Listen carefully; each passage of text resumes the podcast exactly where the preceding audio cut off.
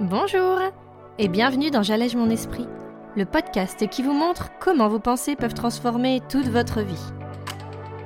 Je suis Julie Laprelle, coach de vie certifiée, et cette semaine, on va aller regarder les modes d'emploi que nous avons tous pour les différentes relations que l'on entretient dans notre vie.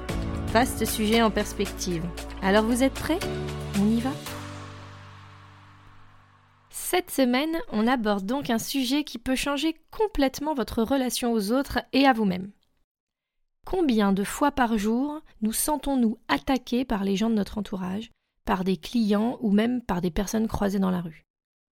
Vous voyez, toutes ces fois où l'on se dit que si telle personne n'avait pas fait cela, ou n'avait pas prononcé ces paroles, les choses seraient différentes. On se sentirait différemment, cela ne se serait pas passé, etc.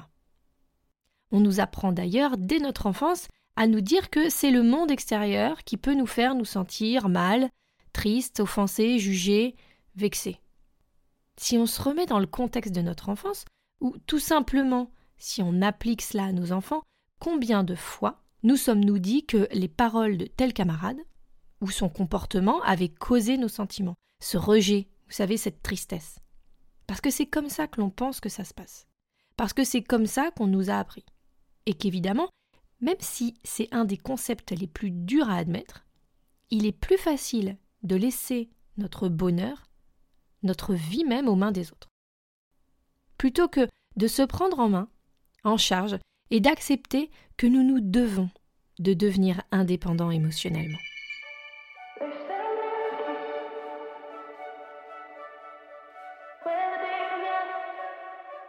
Alors je vous l'ai déjà expliqué, mais on sait que tout ce que l'on fait, ce que l'on entreprend, c'est déterminé par comment on pense que cela nous fera nous sentir.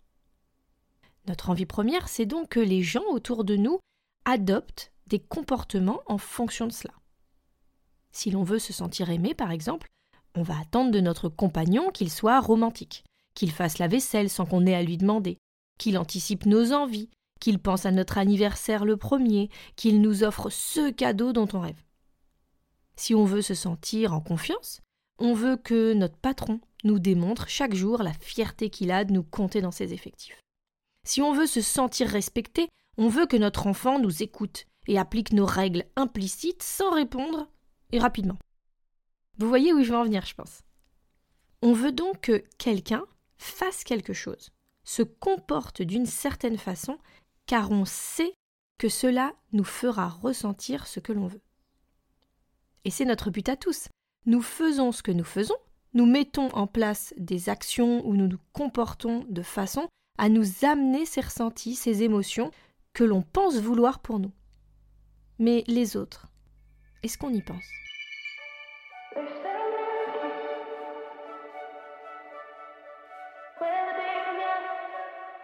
Moi, par exemple, le fait de me dire que mon mari rentre à l'heure le soir, c'était évident que cela voudrait dire qu'il m'aime.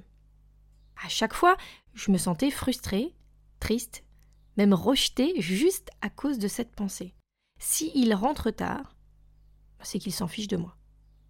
Alors que pas du tout, il est retenu au travail, une commande de dernière minute, un appel qui a duré, mais peu importe. Le fait d'attendre de mon mari qu'il se comporte comme je le veux, c'est-à-dire arriver à l'heure, c'est une sorte de condition que je mets dans notre contrat. Enfin, dans mon contrat, dans ma tête. Comme un mode d'emploi dont j'aurai les différentes parties, mais que je ne lui aurais pas donné. Que j'aurais décidé, choisi, écrit seul, avec mes conditions, sans penser à lui, son libre arbitre, ses envies, ses obligations, bref, un peu tout en fait.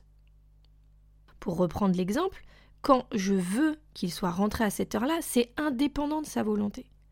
Même si je le posais en condition, ce ne serait juste pas possible. Il ne peut pas contrôler les choses qui vont arriver dans la journée et me jurer que tous les soirs il sera rentré. Donc ce mode d'emploi que l'on a, c'est comme si on s'imaginait que pour chacune des relations que l'on a dans notre vie, on avait ces conditions, cette façon dont notre relation avec l'autre devrait fonctionner. Cette amie qui doit répondre à nos messages, sinon ça veut dire qu'elle s'en fiche de nous ce membre de la famille qui n'est jamais là aux réunions de famille et qui donc se fiche de notre cohésion familiale. Cette connaissance qui, à chaque rendez-vous, arrive en retard. Quel manque de respect. notre partenaire qui devrait nous offrir plus souvent des cadeaux. Ce serait bien une preuve de son amour, pas vrai? Ce parent qui devrait être à l'écoute, encourageant et sans jugement. C'est comme ça que sont les bons pères et les bonnes mères, n'est-ce pas? Je pense que je pourrais continuer ces exemples très, très longtemps. Ce que je veux vous montrer ici, c'est que l'on peut se créer toutes ces pensées. Espérer toutes ces choses, attendre ces comportements identifiés dans notre cerveau comme les bons, mais c'est se heurter à un mur. On ne peut pas contrôler les autres personnes. On ne peut pas imposer un mode d'emploi de comment ils devraient se comporter, sans en plus leur en faire part. Vous allez me dire, mais c'est évident, il ou elle le sait, c'est normal d'être à l'heure, c'est normal de sortir les poubelles, c'est normal de mettre son linge dans la machine plutôt qu'au sol, c'est normal d'obéir, c'est normal, c'est normal. Eh bien, laissez-moi vous répondre que non. Tout cela, ça vient de notre tête, de notre esprit, de nos croyances. Et déjà, l'admettre, je sais que c'est compliqué. Ça vient de ce à quoi on a été habitué, les modèles que nous avons vus au cours de nos apprentissages, de nos valeurs, de nos habitudes. Mais rien ne peut être imposé à quelqu'un d'autre. Il faut bien que ce soit clair. Nous avons évidemment le droit de préférer certaines choses, des paroles, des comportements, mais il est bien trop facile de rejeter nos mauvais sentiments sur l'autre. Si je me sens rejeté parce que mon mari ne rentre pas à l'heure, c'est sur moi que je vais devoir me questionner.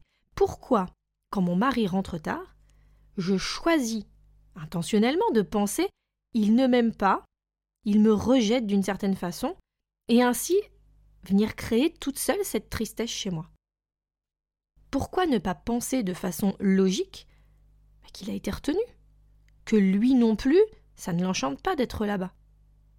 D'ainsi créer cette empathie qui nous fera l'accueillir avec bien plus de bienveillance que le sentiment de tristesse et de rejet qui va être généré par ma pensée première. Celle-ci venant du fait que je me rejette et non lui, que je pense ne pas valoir le coup au fond qu'il rentre à l'heure pour moi, et pas du tout lui. Nous venons bien souvent, et au détriment de nos relations aux autres, projeter nos propres inquiétudes, nos peurs, notre jugement de nous-mêmes sur ces personnes. Il est plus facile de faire dire aux autres ou à leurs actes des choses négatives sur nous que d'assumer que ce ne sont que nos propres croyances sur nous-mêmes. Faites le test avec quelque chose qui nous prend la tête au quotidien ça peut être aussi bête qu'une paire de chaussettes en boule sur le sol. On va se sentir rabaissé à cette position de c'est mon boulot de toute façon. Ou il ou elle ne ramasse jamais quand ça traîne par terre, il me prend vraiment pour sa boniche ou son esclave. Alors que, juste, il ou elle s'en fout. Des trucs traînant par terre, bon bah voilà, c'est juste pas sa priorité. Il n'y a pas de défiance, il n'y a pas de rabaissement de votre position, il n'y a pas de jugement. Juste la flemme. Ou juste que bah, c'est pas important. Mais rien ne faisant dire que de toute façon, vous n'êtes bon qu'à ça. Ça, c'est juste vous, votre cerveau et vos pensées pas trop valorisantes sur vous-même. Mais pour vous, ça peut être très important. D'avoir une maison rangée, d'avoir une maison en ordre, d'avoir des vêtements dans le bac à linge plutôt que par terre. Parce que vous, bah, ça vous agresse quand vous voyez les chaussettes par terre. Mais que vous pouvez accepter que pour l'autre, eh bien, même si ça vous paraît fou, hein, il puisse ne même pas les avoir remarquées. Alors c'est ça, accepter que des choses soient importantes, nécessaires pour vous, sans pour autant que cela vienne mettre en péril nos relations car nos interlocuteurs n'ont pas réagi de la façon exacte dont nous l'attendions. Accepter que le positif peut venir à nous car nous l'avons décidé et pas par le biais des autres. Reprendre le contrôle de notre vie émotionnelle, c'est le meilleur cadeau que l'on peut se faire. Savoir que nous sommes maîtres, grâce à nos pensées, de créer les ressentis que nous voulons, que nous désirons pour enfin être pleinement responsable de notre vie, de nos émotions, de nos pensées. La force qui peut ressortir de cela sera incroyable. Ne pas laisser des modes d'emploi imaginaires régir notre vie et nos relations. Toutes ces attentes que nous avons envers les autres ne nous amènent que frustration, rejet, incompréhension. Et cela peut en même temps cristalliser des rancœurs, des reproches, des rancunes même. Décider, reprendre le pouvoir, choisir. N'est-ce pas exactement ce que nous voulons tous? Cela ne veut pas dire se bafouer, s'ignorer, se taire. C'est dire les choses tout en respectant l'autre. Savoir ce qui est vraiment important pour nous, tout en sachant que ce n'est pas notre ami qui va nous créer cette frustration ou cet énervement. Avoir conscience de nos envies, de nos attentes, pour nous et par nous. Parce que c'est ça être adulte, c'est ça être mature émotionnellement, c'est accepter que notre vie nous appartient et qu'aucun élément extérieur ne peut nous blesser intentionnellement si on ne l'autorise pas. C'est avoir ce pouvoir, cette capacité d'accepter le positif et le négatif, tout en ne pouvant s'en prendre qu'à nous-mêmes et à nos pensées. Se créer la vie dont on a vraiment envie n'est pas loin. C'est à notre portée. Alors, qu'en pensez-vous? On y va? L'exercice hebdomadaire est déjà en ligne sur mon site www.julielaprel.com. Il sera intéressant à mettre en pratique pour avoir le recul sur une situation précise de votre relation avec quelqu'un de votre entourage.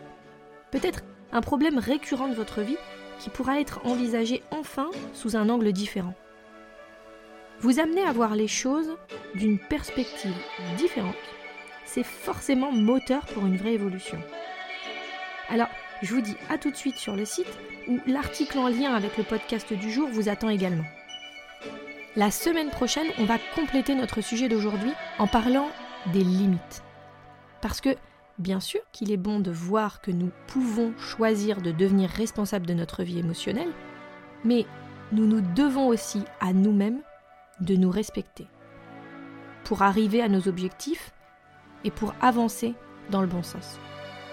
Alors, je vous retrouve mardi prochain avec toujours autant de plaisir et en attendant, profitez bien de cette belle semaine. Ciao